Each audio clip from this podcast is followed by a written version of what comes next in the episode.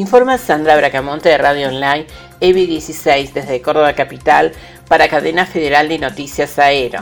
Para este día miércoles los titulares son Sigue la toma en la Universidad Nacional de Córdoba. Estudiantes se reunirán el viernes con las autoridades, así lo determinó la Asamblea Interfacultades.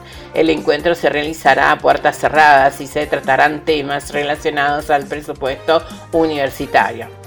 El dueño del bar del pabellón Argentina de la Universidad Nacional de Córdoba presentará un amparo ante la justicia.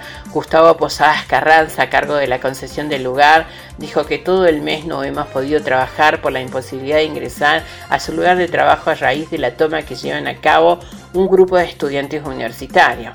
Además, dijo, se nos cayeron contratos por servicio de catering, se suspendieron las colaciones, nosotros le damos de comer a 280 personas, Allí funcionan secretarías, el servicio de informática de la universidad y tampoco los han dejado entrar.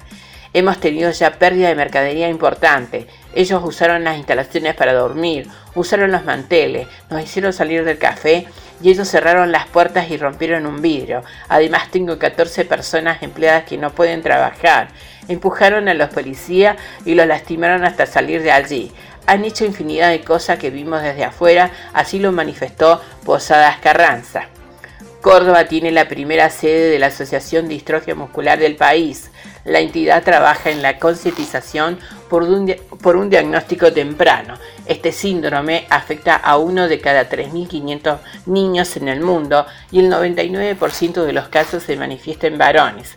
Es la primera afiliada en el país y con esta asociación se pretende llevar información por la cual hay un proyecto a desarrollar para el año 2019 que consiste en dar unas charlas a los docentes y alumnos en las escuelas con psicólogos y psicopedagogos. Es así como en agosto pasado se conformó la sede Córdoba con la presencia del presidente de la Asociación de Distrofia Muscular del país, Santiago Ordóñez, en el Hospital Infantil Municipal, donde se llevó a cabo una charla para los padres acerca de los avances médicos con el equipo interdisciplinario. Informó Sandra Bracamonte de Radio Online M16 desde Córdoba Capital.